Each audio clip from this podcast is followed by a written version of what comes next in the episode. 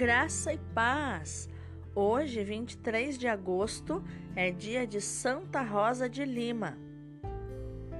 Para todos nós, hoje é dia de grande alegria, pois podemos celebrar a memória da primeira santa da América do Sul, padroeira do Peru, das Ilhas Filipinas e de toda a América Latina.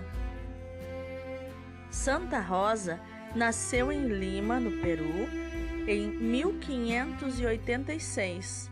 Filha de pais espanhóis, chamava-se Isabel Flores, até ser apelidada de Rosa por uma empregada índia que a admirava, dizendo-lhe: Você é bonita como uma rosa.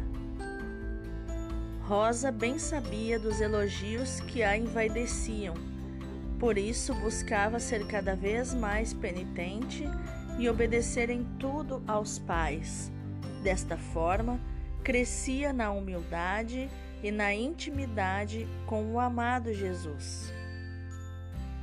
Quando o seu pai perdeu toda a fortuna, Rosa não se perturbou ao ter que trabalhar de doméstica, pois tinha esta certeza: se os homens soubessem o que é viver em graça, não se assustariam com nenhum sofrimento e padeceriam de bom grado qualquer pena, porque a graça é fruto da paciência.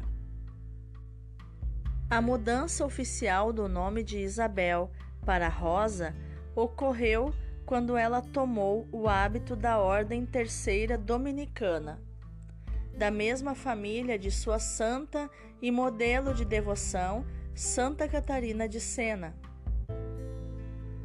A partir dessa consagração, passou a chamar-se Rosa de Santa Maria.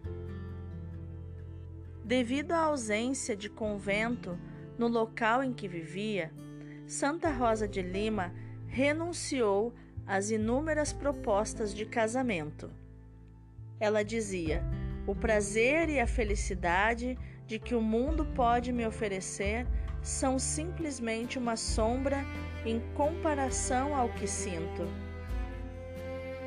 Começou a viver a vida religiosa no fundo do quintal dos pais e assim, na oração, penitência, caridade para com todos, principalmente índios e negros, Santa Rosa de Lima cresceu na união com Cristo, tanto quanto no sofrimento. Por isso, tempos antes de morrer, aos 31 anos, em 1617, exclamou: Senhor, fazei-me sofrer, contanto que aumenteis meu amor para convosco.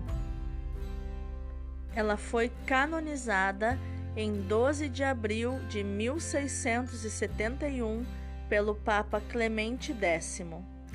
Santa Rosa de Lima, rogai por nós.